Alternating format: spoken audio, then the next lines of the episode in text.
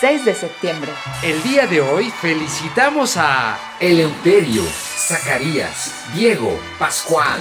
¡Felicidades! Hoy es tu santo. Houston, we have a problem. Transmitiendo SMS Pulsar. Despegamos. Un día como hoy, pero de 1860, el presidente Benito Juárez proclama las leyes de reforma en Guanajuato, cuyo propósito principal era separar a la Iglesia del Estado y consolidar la soberanía de México. 1913.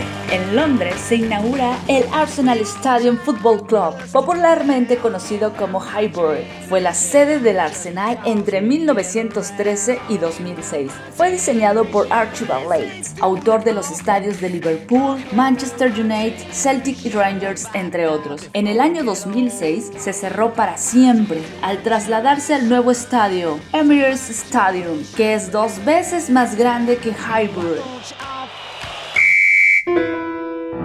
1916.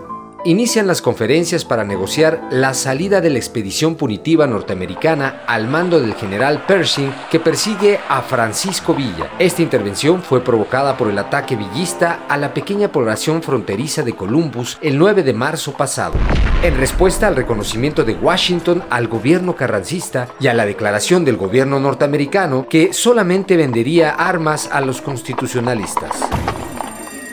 1943. Nace George Roger Waters en Reino Unido.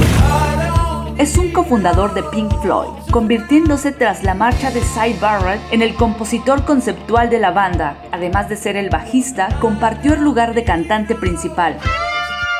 Con él, Pink Floyd alcanzó éxito mundial en la década de 1970, gracias a sus álbumes conceptuales The Dark Side of the Moon.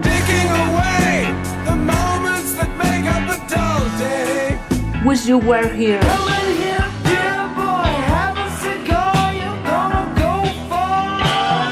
Animals.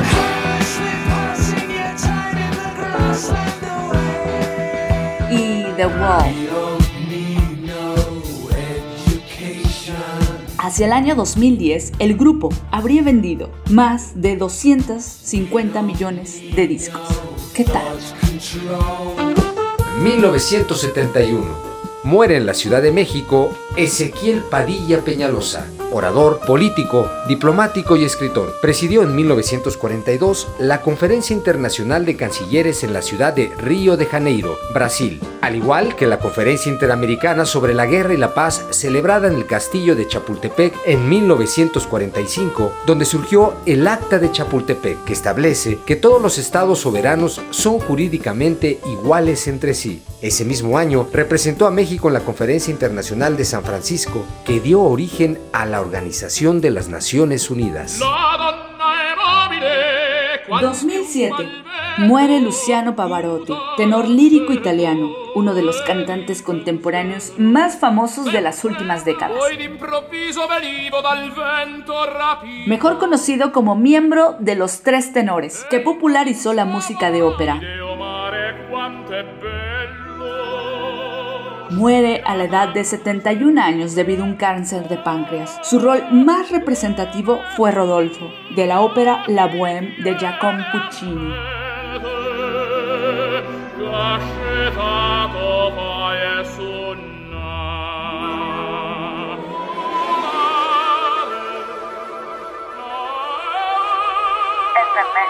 Pulsar.